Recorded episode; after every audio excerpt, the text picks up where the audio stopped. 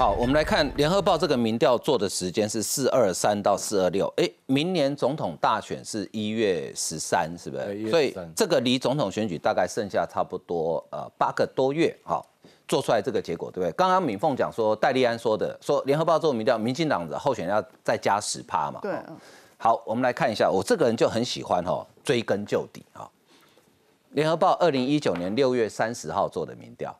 那时候，呃，二零二零年的选举，我记得也是一月，所以呢，那是离选举更近了，离选举大只剩不到七个月，六个半月。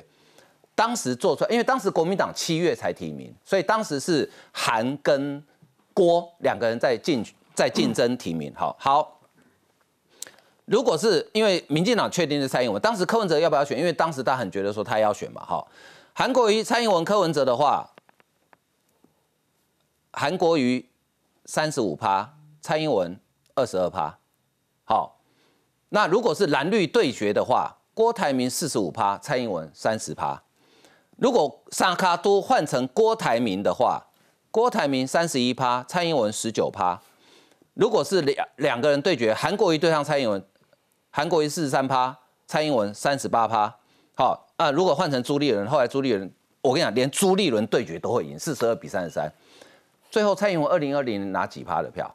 五十五十五十八还五十九吧？对不对？哎，这可能不止加二十，加十趴，要加二十趴。所以一川，你安那看这个民调，这四年前的民调啊，跟选举结果的差有够多啊。联合报的民调，因为他在电话打通之后，他会自己说是联合报，所以各位注意看那个。赖清德那个支持度，你只要再把它加十趴上去，就跟郭台铭的那个民调是一样哦，就说这两个民调，联合报的民调加郭台铭现在放出来这个民调啊，郭跟侯他们两边的民调数，这两个民调几乎平手是一样的。对，可是呢，赖清德有十趴不见。嗯，那你的整个掉了十趴，所以它的机构效应是很大的。对，因为其他的民调打电话去的时候，一般比如说民进党党内在做民调，通常会讲什么世新大学某某教授，或者会用这种什么中山大学这种名义在做调查。其实联合报这个民调，只要他只要讲一件事、两件事情。嗯哼，第一个就是郭台铭快追上来了。嗯，第二个柯文哲一定不能选，因为柯文哲只要当只要参选，嗯，赖清德就会选上。所以这个民调在。劝柯文哲不要选，然后再告诉南岭的支持者说：你们不能让柯文哲选，因为如果柯文哲选，他有二十趴，好，所以他大概呈现两个讯息。问题是郭侯要怎么配？郭台铭的话讲的很好听，哎，郭台铭说：如果是我，那这个侯友谊就负责治安，嗯，对吧？他讲负责治安。那如果是侯友谊，我就辅佐他，我就负责这一个呃什么经济啦，这一个国际。他话讲的很好听。啊，这句话如果拿去问侯友谊，嗯，侯友谊会不会说，如果是我郭台铭会跟我搭档，如果是郭台铭，我就支持他。侯友谊没讲，嗯哼，所以这两个人其实状况不太不太一样，因为现在对侯友谊来说他是领先者嘛，嗯，啊，所以这几天像郭台铭一直在那边吹牛，以前韩国语是讲空话、讲话、讲大话，嗯，三合一嘛，嗯，哦，那现在讲空话的是侯友谊嘛。然后讲话的是柯文哲，然后现在讲大话的是郭台铭。嗯，郭台铭这几天讲说，如果他当选，共济不会扰台。嗯，你即把电话过来讲，我有习近平的电话，即把卡你啦。我跟你讲，给母亲节卖来，飞机卖飞嘛，即把卡通。习近平讲好，好你民主，安尼你直接强啊。习习近平吞得下去吗？我是说，重点是习近平会接吗？他很会吹牛嘛。维尼小熊会接。人家以前朱高正说两岸台海危机的时候，他打五通电话，就不会飞了嘛。那郭台铭，你有办法？母亲节快到了，好打雷。好好跟母亲团聚，你看等于给母亲节卖杯，嗯，那我们就相信你嘛，嗯哼。就郭台铭这两天的那种什么座谈会啊，都在操作悲剧，你知道吗？嗯哼。像讲那个那个诈骗的，嗯，诈骗哦，二公啊，等一下你留下来，还有一个老的说他什么也被诈骗了，他有什么解决诈骗的方法？郭台铭说你等一下留下来，来来，你们两个都留下来，然后就跟他抱抱那什么什么擦眼泪，然后操作那个空屋，嗯，哦，操作那个什么会得癌症，嗯哼，哦，然后就。刚好再戳一下侯友谊，讲一下那个合适的问题嘛。对，所以这操作，然后操作战争啊，就是刚刚讲这个怎么，如果他当选就可以有和平。嗯，就郭台铭从头到尾的，可是各位要注意哦，郭台铭抓的这些题目都抓的蛮准的。嗯，昨天看完那个讲那个诈骗，他花很多时间哦。他在讲那个诈骗的事情。我跟我朋友讨论，我朋友都说，哦，郭台铭搞，因为就要就这两天用诈骗呢。嗯哦，郭台铭这绝对知道很多的支持。你看哦，讲这个，嗯，然后第二讲电，刚刚这个嘉凯也讲，嗯，好，无电，啊，这可能要讲到空污，好，要讲到核能。可是郭台铭你家己投资的事业，你嘛你嘛是投资绿电呐，对吧？对吧？你是在做你的心力啊，是啊，那用公共那种事情，好像其实这两天我听起来，他好像是一个 sales。嗯，在推销他的理念，然后他讲说，我可以带大家出国去去什么什么什么招商啊，哈，所以我觉得这一波操作下来，郭台铭呢，他的声势确实是已经起来了啊，起来了。那侯友也没办法，因为侯友基本上不要得攻上，搞到加改跟五月五号是一个转折点，五月五号就是侯友也开始往下掉的那一天了。嗯，因为不法多，因为国因为国民党没有连给他小抄，林金姐得不好意啊，他还能够翻错页呢。那今天问一讲，台湾跟中国的那中国是不是中国是朋友还是敌人？以华都讲悲剧呢。嗯，说什么台湾是水，然后那个中华民国是杯子。那我画到二 B 铅笔画格子画错格，国民党的得不任何理你还画错格。啊，就像五月五号开始，网民进东盟那些哦，每一天一问就好了，每一天中一题就好了。嗯哼，会有你的民调继续往下，所以所以什么现在大家都很急，国民党很急，看能不能早一点操作。然后赶快提名侯友谊，就是这个原因。嗯，好。所以那两个民调就是一个示威性的民调了。谁跟谁示威？就是郭台铭跟国民党示威嘛。但是国民党的情绪现在就凝聚在侯友谊那边嘛，然后全部都要拱侯友谊了。好，你现在做郭台铭做这种，还有联合报，他还拉联合报一起嘛。我做出来这样民调，你党中央做不一样的，你要不要试试看？然后这做出来这两个民调有个特色，都是有手机的。对，有手机。那郭台铭会不会要？党中央，你这次上次是炒手机才退退党吗？那这次国民党中央要不要做手机了？嗯，做手机会差很多，嗯所以我觉得这这两个民调发出来，对国民党是有非常威胁性的。我觉得大战就要开始了。现在很多人说五月十七号可能会提名嘛？好，好，假设我们假设你提名侯友谊，郭台铭拿联合报出来名，哎，不对啊，我两个北秋啊，你为什么提名他？哦，所以这个问题很大。不过郭台铭最近抢声量抢得很猛哦。郭台铭他今天今天有出来讲哦，他说：“哎，你们不要断章取义哦，我我被救抓下面人哦。”好，我们不断章取义，我们把话他的话哈原句。郭台铭这样说：冒号引号，民进党把飞核家园当神主牌，他不能拆。如果民进党不能拆。他有百分之四十基本票源，你们要投给他，我也没有办法。那你就生个肺癌好了。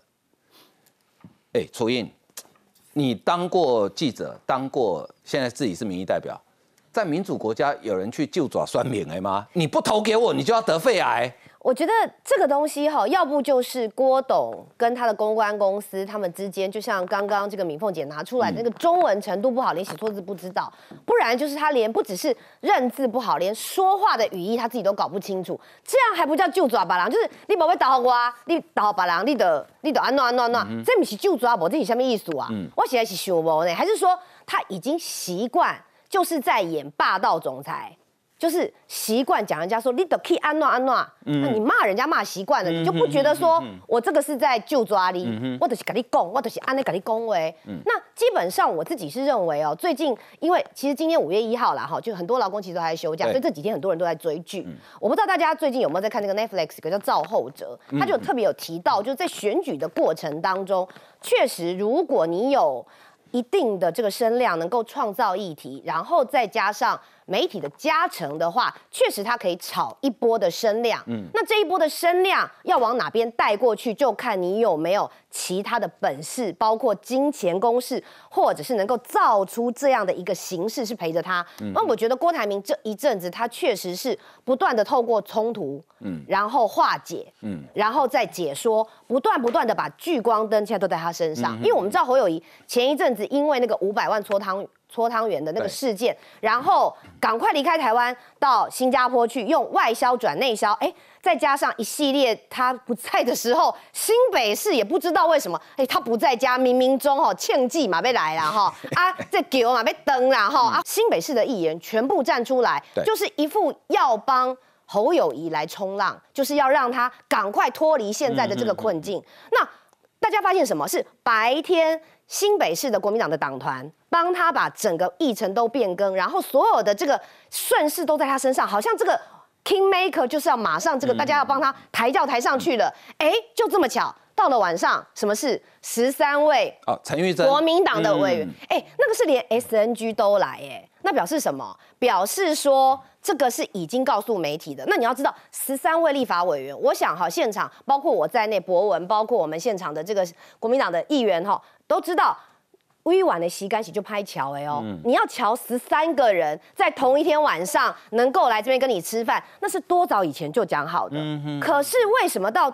前面都没有风声哦，包括我们在立法院也没有听他们讲。可是到那一天晚上，突然间放出来，嗯，他本来也许可能他不一定要宣布，他只是默默的想要揭竿起义，或者是要行塑一个我们要挺郭台铭的风潮。可是发现不得了，早上这个侯友谊的这个气氛已经来了，所以因能今晚底下先变啊先。不过最后我想要回应的是，郭台铭你不只是习惯上用指责霸道总裁的口气去讲大话或空话。但是，就像你讲的，你九十天内你要消除这个诈骗集团，那我就要告诉你哦，我特别刚刚第一时间我就去 Google 了一下，就有关于疫苗的部分。其实，在去年疫情还没有完全解封，因为今天五月一号也刚好是我们整个回到疫后正常生活。我们在财政委员会十月份的时候，去年十月，去年十月那个时候就针对有关于疫苗啊、哈合约啊、公文，其实我跟你讲，郭台铭。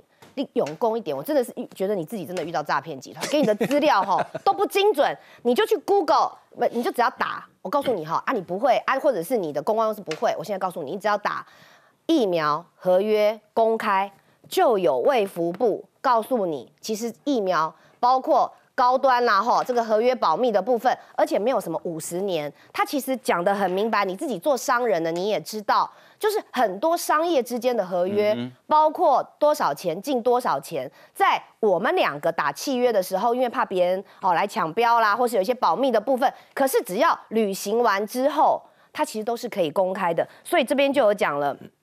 其实，在财财政委员会十月六号，其实就有向各个委员报告各家疫苗厂商各国揭露的情况跟年限，而且没有所谓的保密三十年，只是我们公文会留下来三十年保存啊，保存三十年，这些其实都讲过很多遍了，包括高端的采购过程也都已经公开了。那我就想问你，你在刚刚你所办的这个活动当中，你所讲的话啊，到底是空话、大话？还是骗话、骗票的骗话。那如果是这样，我其实很想问你，你算不算诈骗集团？你九十天以后要不要消失？阿明提醒大家要小心诈骗集团。哦，好，那我们事实还是要把它讲清楚。郭台铭去讲说啊，你们投民进党是等着生肺癌哈，主要他讲，因为民进党非核家园嘛，所以呃可能会有一部分要用火力发电嘛，哈，会造成空污嘛，哈。民进党立委洪生汉、林静怡呢，他们两个引用就是同样的数据哈。洪生汉是讲哈。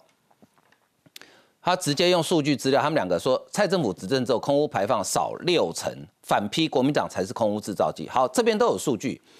二零一五年是马英九执政的最后一年，二零二二年是去年民进党执政，硫化物，二零一五年四万一千两百一十七吨，二零二二年一万三千六百三十五吨，氮氧化物，二零一五年五万八千五百六十九吨。到去年两万七千三百五十六吨，粒状污染物，二零一五年三千八百六十七吨，去年八百四十八吨，减少的比例多少呢？硫硫化物少了六十六点九，氮氧化物少了五十三，粒状污染物少了七十八点一趴。所以污染，这是台电火力空污减量哦，而且事实上你上环保署网站查你就知道哦。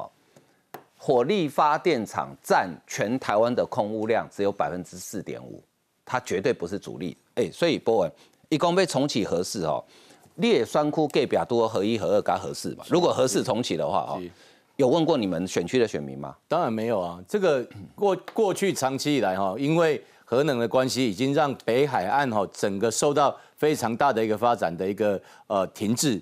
所以未来如果说继续还要再重启核试，那整个我们的北海岸又要重新恢复到过去那种，因为核能，所以整个地方完全观光事业各方面都无法发展。所以我觉得是这个民众没有办法忍，特别是二零二五我们非核家园的目标在在眼前。民进党其实执政这几年，我们发展再生能源。绿色能源其实也都多有斩获。事实上，我们现在光是再生能源跟绿色这个、这个、呃，这个相关的这个绿能哈，其实它的发电量已经都足以取代过去核能的发电量。所以现在又在那边讲说，因如果这个呃废核之后就会我就会缺电等等哦。我坦白讲，这个实在是不需要在这个时候去蛊惑人心。郭总，你要站重启核试，其实我很喜欢啊。站重启核试这个议题。我就真的还是两个问题，第一个核废料放哪里？第二个，面对可能的断层引引发的地震，你怎么样去应付？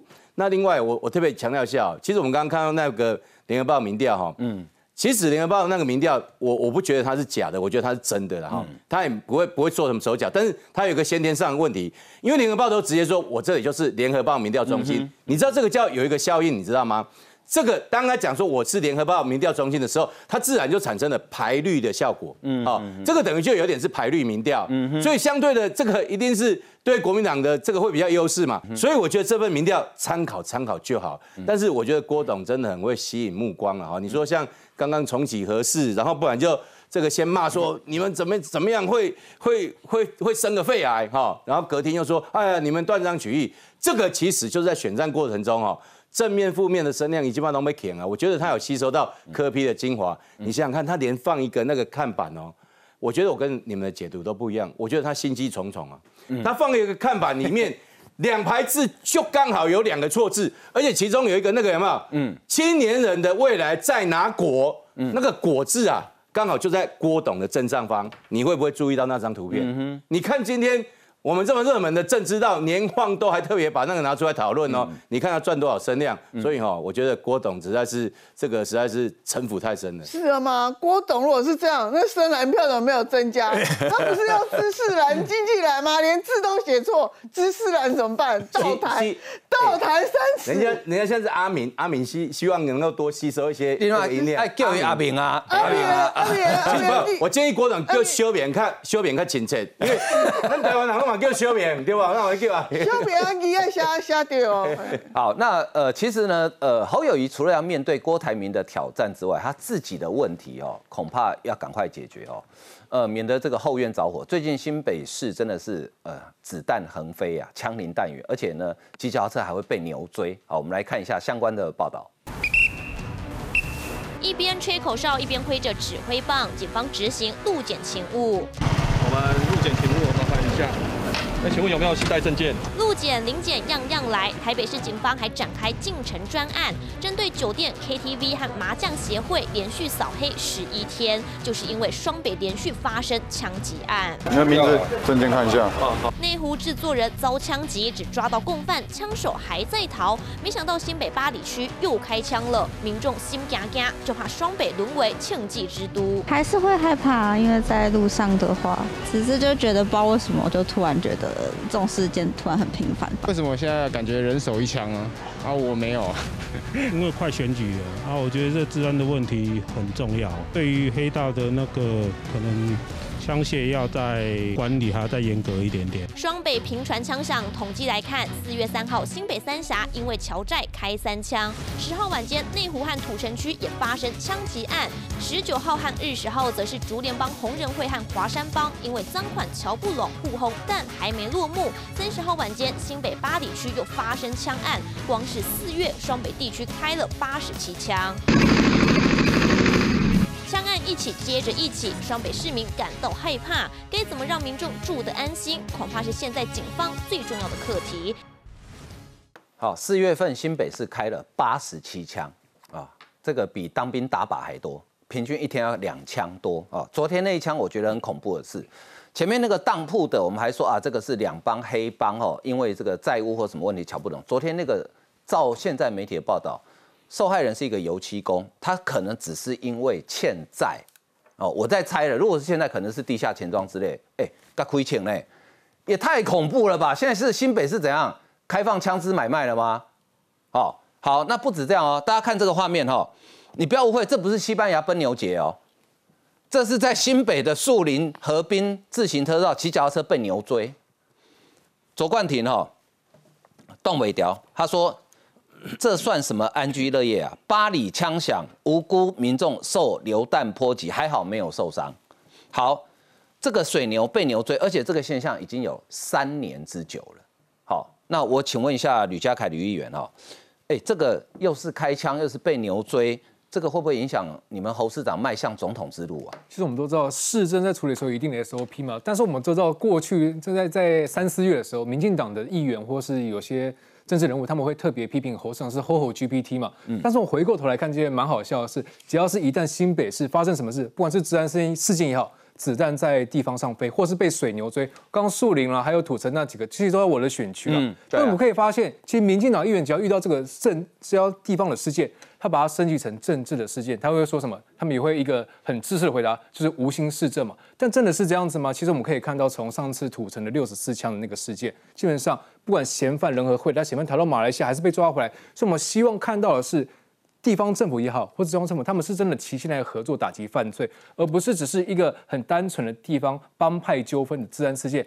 往往到上刚当总统大选，或者甚至到治安事件，这一次的淡水，我相信它也是一个私人的纠纷衍生的治安事件。所以，我们真的希望就是地方已经子弹飞，真的已经很可怕了，这很严肃的一件事情。但是，我们希望不管是政治也好，或是中央那里，不要让政治子弹继续飞，因为如果你还让这个时间还让政治子弹一直在飞的话，你让它飞得久，飞得慢，还要射向谁的话，这才是我人心惶惶的来源。所以，我还是觉得回归，不管你是市议员也好，卓冠廷也是我学长，也是我们同选区的。我们身为市议员，就是应该针对治安事件、社会事件，好好的去追问。像我的选服了，就真的有去真的去会看过那个水牛事件。嗯。不过后来市府告诉我回答啊，这个水牛是别人在饲养，它到处跑，我们只能劝导而已。真的，那是水牛，那个水牛是别人在养，它跑到那边。别人管不了，劝导谁？我劝导劝导那个事主，劝导那个事主，真的，因为那个事主的责任嘛，我们只能对他开法。对，可是哎，吕议员，你讲说好开枪，有时候可能真的是意外事件嘛。左冠廷的说法，他说三年前哈，新北市政府对于野生水牛的处置就是计划拍卖，所以这显然不是有人养的，是野生的，他才能拍卖嘛。当时每头一万五哦。消息一出，被社会痛批说拍卖方式太不人道，所以好，新北市政府也就喊停了，也就没有拍卖。三年过去，这件事情还是放着摆烂。二月的时候，两个月前，水牛撞倒露营区护栏的事件，这个难道不是市政停摆吗？对，我记得我的会看就是那个撞倒围那个事件，就是撞倒露营区那个嘛。对对。可是新美市政为什么骗你说有人养呢？他明明左冠廷讲，三年前就是要拍卖三十几头，一头一万。如果是有人养，怎么能拍卖？这个没关系，我相信我回去跟冠廷联络，我们来个联合会刊，要求市政府把螺丝松紧，把避免这个问题再发生。来，一传，这个是野生的，这波浪骑啊，加凯，你资讯错误，你可以在联合看个也可以用骗。哦，一可能叫起金湖公园骗去。不是，不管是怎么样嘛，这个这个到这个到底是谁管的嘛？搞不好嘉凯现在搞不清楚是归家五项管的呀。嗯。是农业农业局管啊，高滩地管的啊，警察局管的。看一下会看清，又 会看清。哎，你你住喺个大大安溪的边啊，那是土城树林交界嘛，大安溪的边啊嘛。你只要骑卡拉车，只要散步，有一只牛会甲你咬，你袂感觉足恐怖吗？哎，只哎，迄只牛是足大只的呢，迄个牛角的人，迄毋是甲一只尔呢，迄走的两三只都在撞呢。哎，款式人讲，我免钱去参加奔牛节啊。啊，也发现这代志是因为遐牛本地吼，一个大安溪的河床遐生活的好好的啦。啊，就是因为即摆边遐咧做工程啦，做工程了，因规个迄个栖地拢改变啦，所以即摆这牛已经。是原来迄个栖地的所在已经生活改变，所以起码有这样行为嘛。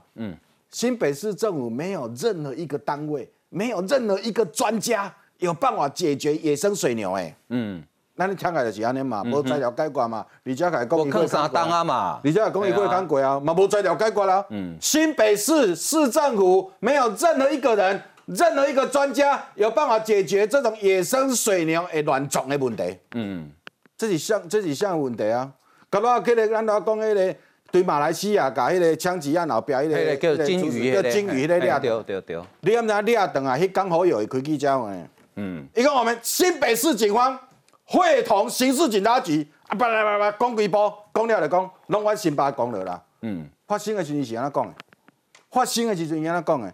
伊讲啊，这个哈、要从枪支的源头啦，哦，这个要中央帮忙啦，这个要中央去处理啦，每当拢怪阮新北啦，嗯，即马掠掉，嗯，掠掉了讲，你看我们新北市警察局会同国际刑警去张迄个北里的，北里迄即马即马来迄个甲到去讲嘛，讲哇，迄枪支的问题爱处理安怎呢？啊，即马来掠掉咧，掠掉当然嘛，新北市警官强啊，你甲看我这市长，一个都逃不掉。不要想要在我新北市犯案，一个都跑不掉。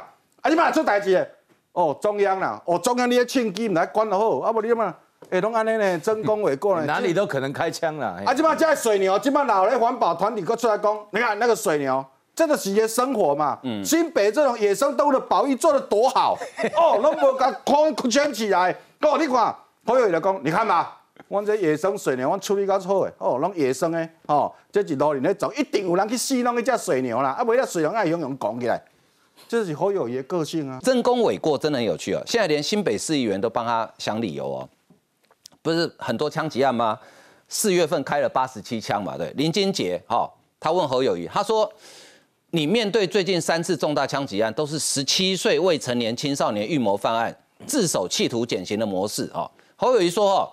利用青少年从事组织犯罪活动，应该加重其刑；连续犯更应该处以更重的刑责。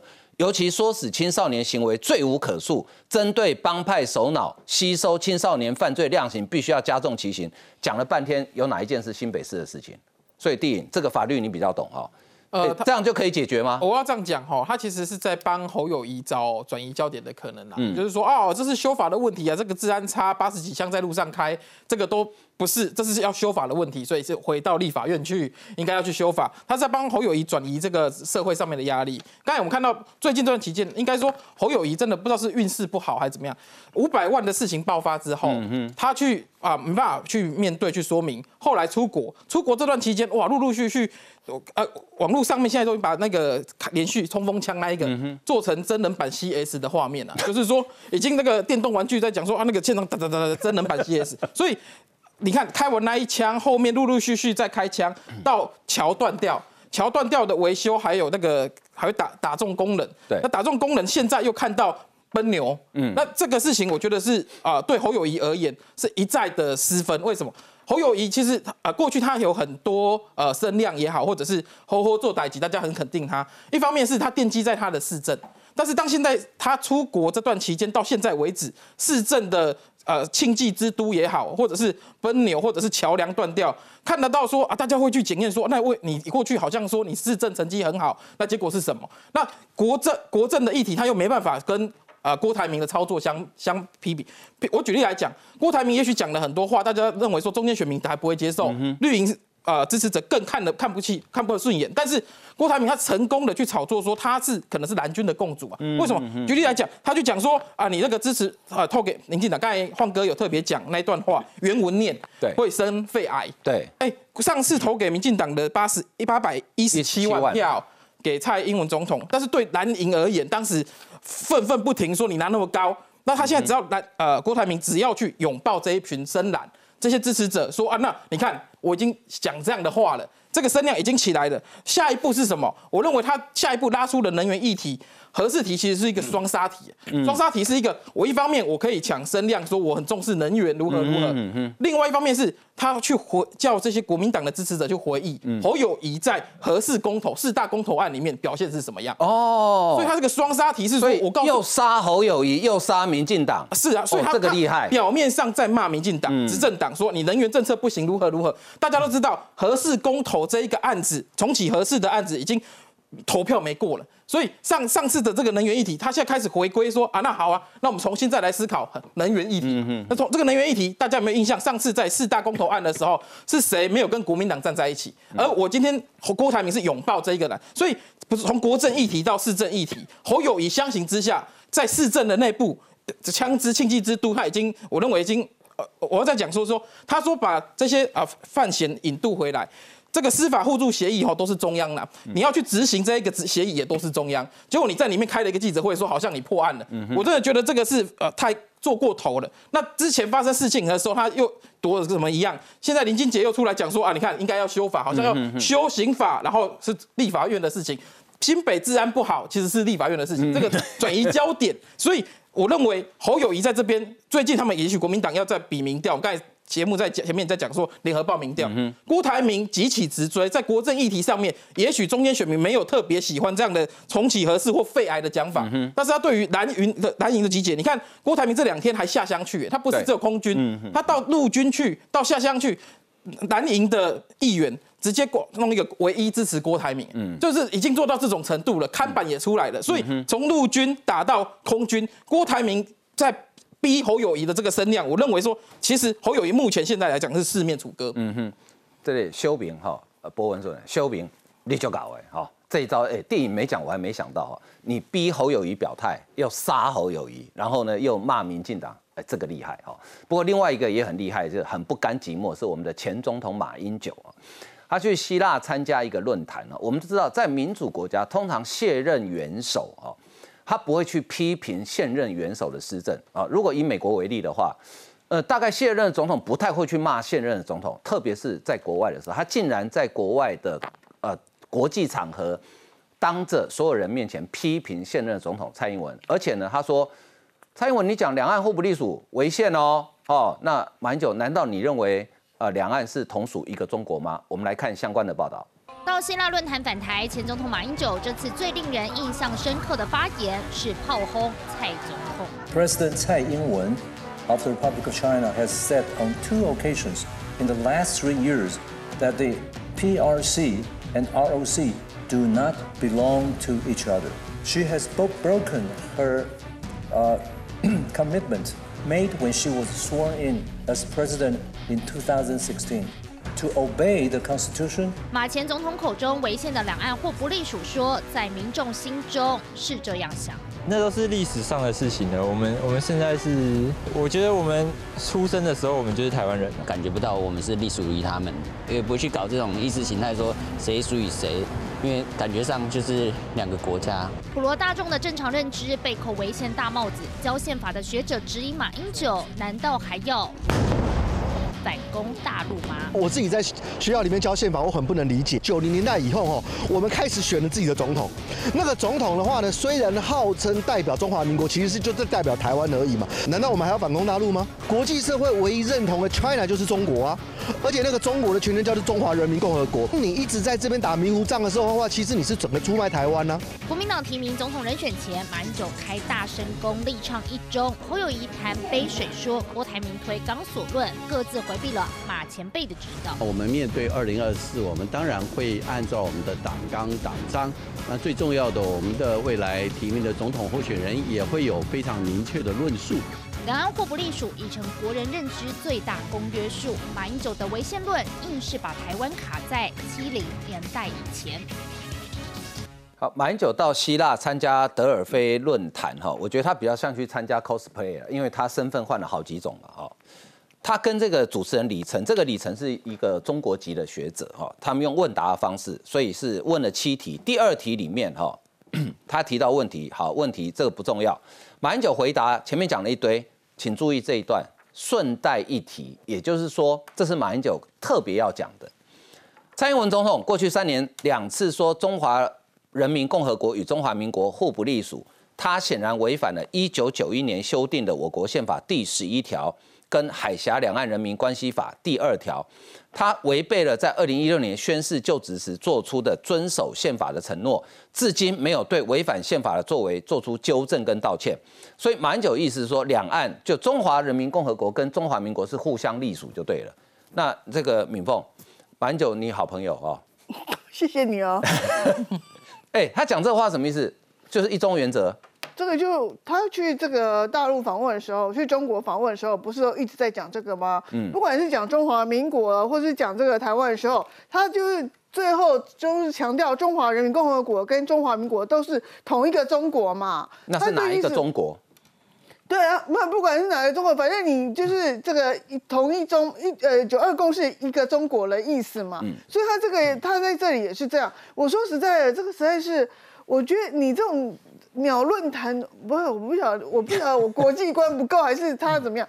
这种论坛你参加完之后，有像蔡英文访美去见佩洛西这样子，呃，不去见那个麦卡锡一样，全部媒体都在报道吗？那你这个论坛有国际性的这个因素吗？如果你要参加这种论坛，你不如去参加中共主办的达沃斯论坛，那还是一个国际性的大论坛。如果你可以去邀应邀去参加这个，那你还算是一咖一咖人物嘛？那你现在去去这个这个东西，人家也没有强迫你去，你的你的这个你不嫌弃自己的头衔被改了很多次，然后又仿效去新加坡的时候，自己用这个自己的字写去写去写这个头衔，那你不觉得这个很丢脸吗？那这个论坛主要是它的重要性跟这个重这跟跟国际性到底在哪里？然后你还要在那个论坛里头出卖现在的政府，然后你还要把我们归类为同一个中国，同同格隶属。我觉得这真的是很奇怪的一个国家领袖哎，那你到底是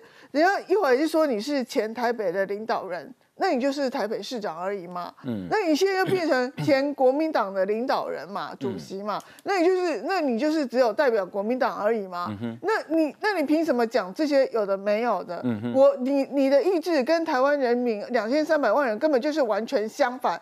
台湾人民根据最新的民调已经做出来了，百分之七十接近八十都认为台湾跟中国是一边一国啦，就是国与国的关系嘛。那你今天这种老。老式非常老式的想法，然后还跑去这个国际国际上面去讲这一段，我觉得，然后还去伤害自己的政府，我觉得这个是根本就没有必要。然后。回来还跟我们，他的幕僚还跟我们陆委会还谁那边吵架？哎，外交部帮他把那个争取他的头衔，不知道费了多少力去跟他交涉，他不感谢，然后还一直说我们外交部没有努力的帮他做什么事情。那你在外面，然后一直在讲我们的坏话，这是为什么呢？所以我觉得就是说，有这样的领袖，你就乖乖回去做国民党的主席啊。那你搞不好你参，你可以参选啊，因为这次看起来这个不管是侯友谊或是这个。呃，郭台铭其实都有不可不可修改的这个地缺点嘛，大家讲是天残地缺啊，对不对？都不适合。谁是谁是天残，谁是地缺？都有不能修改，这这是刘宝杰讲了，说他们两个都有天 天缺啊。那我就说啊，那如果是这样的话，那你大家也觉得说，哎，你当过总统，搞不好你就比较像样一点。你是怕国民党不够热闹是？哎，国民党就是要热闹才会有声量，就像楚英看的那个韩剧啊，对不对？那剧我有看了，我不晓得是白阵营还是李阵营。好，那我我我请教一下吕议员哦，中华民国跟中华人民共和国互不隶属，你同意吗？其实它是源自于九二共识的两岸一中嘛，各自表述。所以马马英九前总统，马英九前或是马英九前主席啊，他去意大利他有什么发言，我们都给予尊重。不过我相信马前主席他想要表达的意思是我们现在的现况是什么？我们现在出国拿了什么护照？中华民国的护照，ROC 护照。但是别人问你，哎，你来自哪里？他说我是台湾人嘛，对不对？所以基本上在现况大家认知或是年轻人不管什么族群，就是中华民国台湾，它是密不可分。所以就回到侯社长可能上礼拜提的杯水论，嗯，对不对？中华民国是杯子，水是台湾，那其实就是国跟家的概念，有国才有家，有家才有国。那其实这是论述，它也不是侯友谊他自己独创，他是回到二零一五年的一本书叫《蔡英文绕不绕得过中华民国》，黄年写的书，对啊。那他基本上在讨论的是民进党执政八年，你不认可九二共识，我相信没有话说。但是你绕绕不绕过宪法？你绕不过国民党党纲，我相信这个绕不绕过国民党纲，这这没有，这大家不会有意见嘛。但是这八年来，我们可以看到，是不管是中共也好，还是台独的分子也好，他们唯一的目标有一个共识嘛，就是你要消灭中华民国。但是现在来看，我们又要拿中华民国，这中华民国是我们站在国际上一个立足的一个基准，对不对？但是所以我觉得马英九陈总统也好，或是侯友宜上也好，他们想要提出来，你要辛苦哦。你只人家主持人只是问你说。中华民国跟中华人民国共，中华人民共和国，我讲，我快讲完了。我说就这么简单，你可以，你要转一大圈还讲不到重点。新的两岸论述就是大家一起来维护中华民国的这个新的两岸论述。嗯，好，那我们等一下。新的两岸论述，新的两岸论述是什么？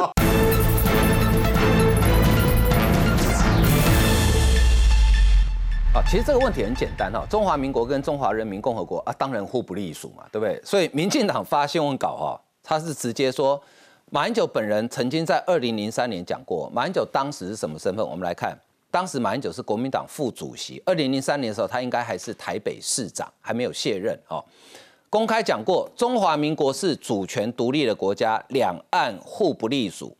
马政府时期的陆委会主委赖清元、夏立言现在是国民党副主席嘛，也都公开说过，两岸互不隶属是政治现状。所以我请教一下楚英哦，啊，怎么现在他突然又否定说两岸互不隶属了？因为二零一五年哦，他在新加坡见过习近平之后，他就已经把中华民国吞下去，就再也讲不出来了。哦，所以现在这个时候他到国际上去，我其实都觉得说。哎，我觉得刚刚三立那个新闻哦，非常处理的非常好，是他去问了朱立伦有关于马英九的事情，为什么？因为身为一个最大的在野党的党主席，刚刚我们从前面一直在聊郭台铭，聊这个侯友谊，请问一下，你们接下来在明年的一月十二号，你们算的到底是不是酸虾？是不是酸虾？你搞要供嘛？你是要酸中华人民共和国的领导人吗？啊，那你你敢去见习近平吗？好，那所以你要选的是中华民国的总统嘛？对。所以我只我只觉得说这个问题回答起来一点都不难，我们根本就不用在那边解释绕圈圈或什么。我只觉得，其实现在国民党的不论是从总统的候选人到立法委员，再到他们的民意代表最困难的就是你真的不敢大声讲出来，你自己内心里面发现的事情，就是那个不能说的佛地魔到底是什么？是你们自己的心魔。讲白了就非常简单嘛，你随便去问路上的民众，大家都知道中华民国是中华民国，中华人民共和国是中华人民，两边就是没有一点关系呀。过去在那个年代是大家不能出国，好，可是这三年因为受到疫情的影响，大概。想要出去不把出去，金马龙出去，大家都知道你在外面的时候，别人怎么看我们，我们自己怎么看我们自己嘛？那观众朋友讲的很好啊，啊，那我就出生就台湾人呐，这有什么难的？只有马英九这种，自从二零一五年，我为什么会这样讲？是因为当时在新加坡的那个马习会，我就在现场。嗯，他从那时候被阉割之后，他再也不敢再讲出真正自己内心的声音。包括他这一次出去，为什么要这样变变变，像 cosplay 一直变一直变？其实我真的说实话，我要替外交部的同仁抱屈呀。这个是他一个他自己要去参加的一个活动，也不是国家派你去的哦。你打底被出气红打脸，被打了半天之后说拜托你怎么都不来救我，不帮我？哎，那你拜托你不要去。其实，在那之前，我被好几次的媒体我都访问过，我都我就说了，如果今天人家要羞辱你，那你可以决定不要被羞辱。对。可是当你要去被羞辱了，然后你才说妈，他欺负我，外交部他欺负我，拜托这个大巨婴。请你不要丢人现眼，你还是我们的前总统。我真的觉得哦，那些当年投票给你、跟你叫你一声总统八年的人，真的是情何以堪。我我真的很怀疑哈，二零一五年马习会的时候，是不是马英九被中国植入晶片啊？因为从那次回来之后，整个人都变了啊。我觉得波顿讲的很好，美国的前国安顾问波顿讲的很好，这句话简单有力。他说：“很多人讲台湾不该挑衅中国啊，但事实上，台湾的存在就是对中国挑衅啊。每天早上台湾人醒来的时候，北京就已经感受到挑衅了。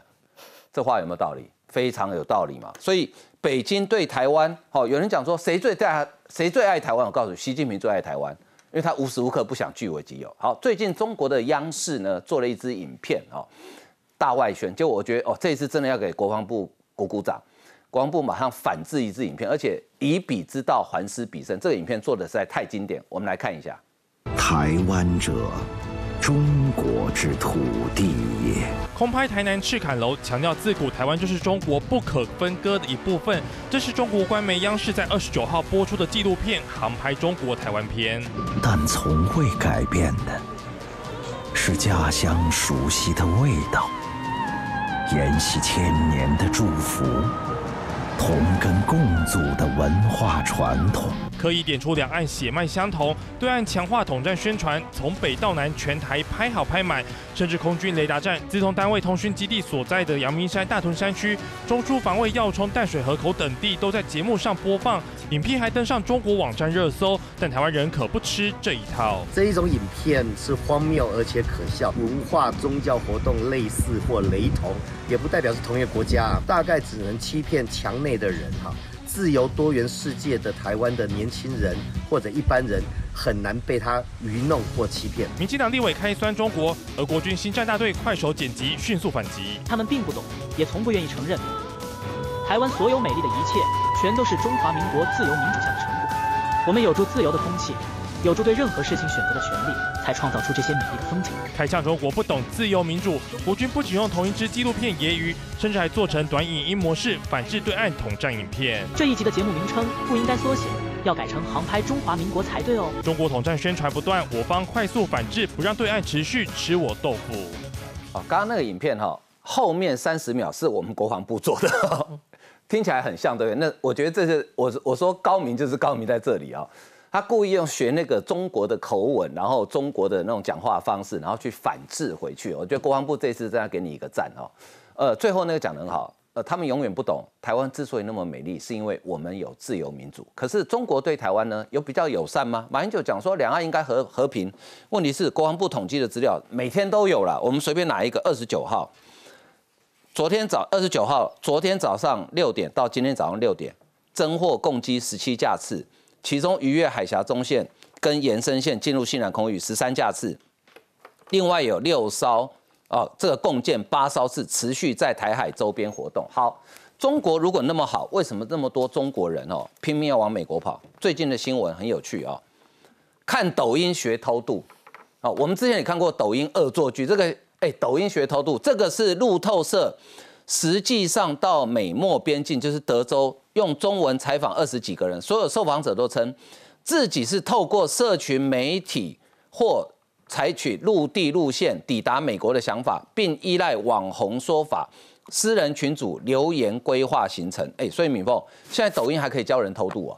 我觉得现在这个，哎，现在教中国人如何去变美国人的。这个呃平台非常多哎哦真的对啊，抖音不是这个中国人很常用吗？所以这个是最便利的方式嘛。那抖音上面就教你说如何要办手续啊，怎样怎样怎样。然后现在还有很多这个所谓的自媒体，就是在美国的华人，就仅就跟这个这个这个很多人翻墙可以到这个中国人可以看到，然后他就提出非常多的一个提示跟警告。他说：“美国呢，现在移民政策已经要往内紧缩了，嗯，所以呢，他呼吁所有要要赶快上线的中国人上线，就跟就是要绕跑的意思，嗯，赶快来办手续，否则美国的政策呢，就是紧缩之后，很多中国人就变不了，就去不了美国了。所以说，你看看，如果说你中国这个诶死鸭子嘴硬，说要跟美国这个。”呃，批敌，然后说对，跟美国比，美美帝一无是处，然后呢，美国生活糟的糟透了，中国人才是怎么样，东升西降怎么样？可是问题是，偏偏有那么多中国人透过不同管道在学要如何移出中国，嗯，所以这个就是一个非常明显的一个证明嘛，嗯所以说这些东西，就是说你可以看到这个习近平整个挑衅的崛起之后，他导他不仅使这个自己的国民没有办法不想留在中国。因为他的生活已经受到很大的影响嘛，很多东西都被禁止啊，这个美国的什么东西也不能进来，然后中国也不能进来，文明人更不不可能进来。可是中，然后你出去这个美国之后，你发现你的这个学术交流也没有办法进行，所以我觉得这个根本就是对中国一个非常大的一个伤害。所以说，你中你习习近平用这种方式。崛起害的只有中国人自己而已啊，害的只有中国人的地位。那你害到谁？你真的有害到台湾吗？反而台湾还是得利的人，因为这些名额空出来都是台湾人或是印度人可以去占据占据的。所以我觉得这个中美竞争之下，这个很多人赶快先跑一步啊，这个脚底抹油，赶快酸，这个才是中国人的真正啊！我工作是在中国，我我的生活是在美国，这个是真正的写照啊。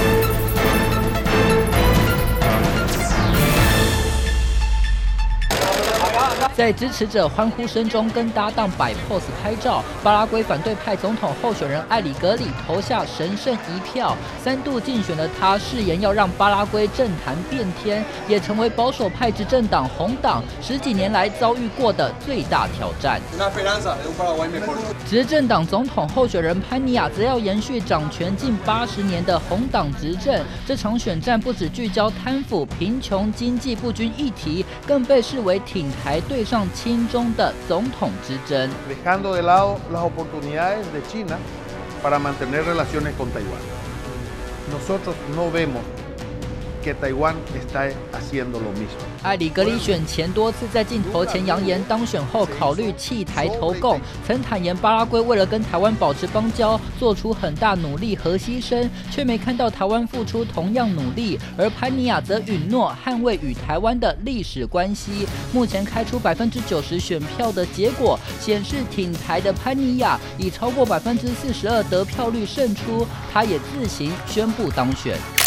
巴拉圭现任总统阿布多也在推特称潘尼亚是总统当选人。恭喜潘尼亚当选，希望未来两国的邦谊继续长存。潘尼亚立场跟台湾一样，要走向全世界。目前看来，台湾保住南美洲仅存的邦交国巴拉圭，但立委警告，中共大撒币夺邦交的动作没有停止，不能掉以轻心。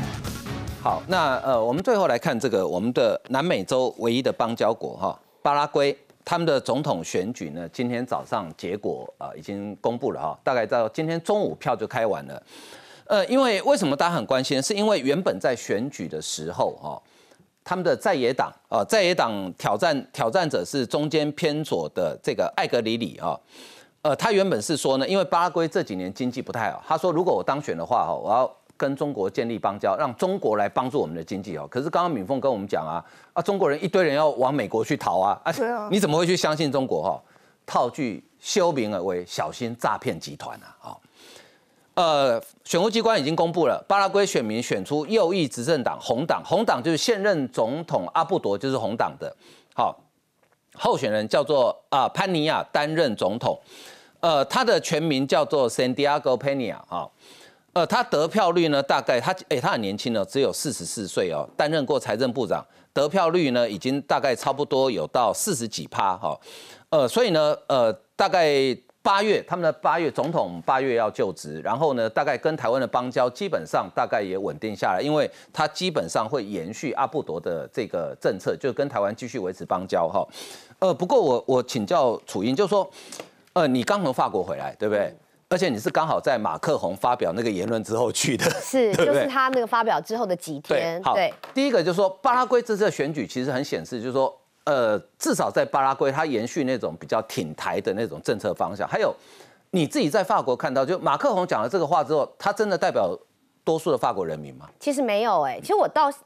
的时候刚好，他们法国是有几大的电视台，其中有一家电视台，它叫做呃 France Twenty Four，就是它是呃法国的法国电视台当中的第二十四频道，是二十四小时都在讲英文发音的。因为我讲英文发音，我本身其实我不会听，不会听不懂法文，所以法国呃真正讲法文的频道我没有看。但是这当中，他这个二十四的这个频道，他的晚上政论节目的参考，但今嘛来看，正知道这赶快这洗干哦，他那个政论节目就是在想说，呃，在前一阵子刚好就是共军也不断的透过军演扰台的时候，马克龙居然讲了这样的话，他们的政论节目直接就说，那难道我们身为自由民主的国家，我们是支持一个国家用这样的方式去不断的威吓人家的吗？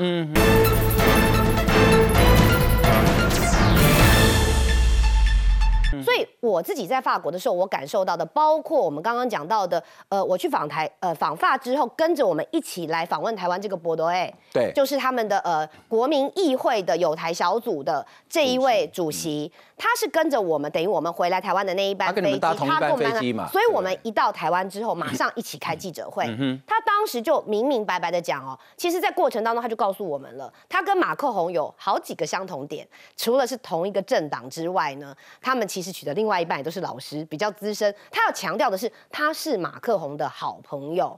马克宏事实上这一次的许多的说法，在他们自己连党内都会认为不妥，因为这个违完全违反了法国这种完全尊重自由、人权、民主的国家。所以为什么他一落地的时候就讲到台湾有事就是全世界有事？哎，这个话是过去我们之前在听到的是。呃，我们的这个呃，日本的首相安倍晋三，台湾有事，日本有事。对他现在更进一步的讲，所以你就知道说，在欧洲整个欧洲自由民主的国家，挺台湾成为一个潮流。这也是为什么这一次我们的邦交国，他以这样的为一个他的三个几个诉求当中，除了他们自己民生的内政问题之外，包括挺台湾，是拿出来直接做论述，嗯但是他依旧获得当选。原因就在于说，这个主要的诉求已经是全世界的一个流行的潮流，嗯所以这也是为什么，包括不只是欧洲，我们看到的许多呃自由民主的国家，包括美日同盟等等，一起站在台湾的身边，因为这个已经是一个不可逆的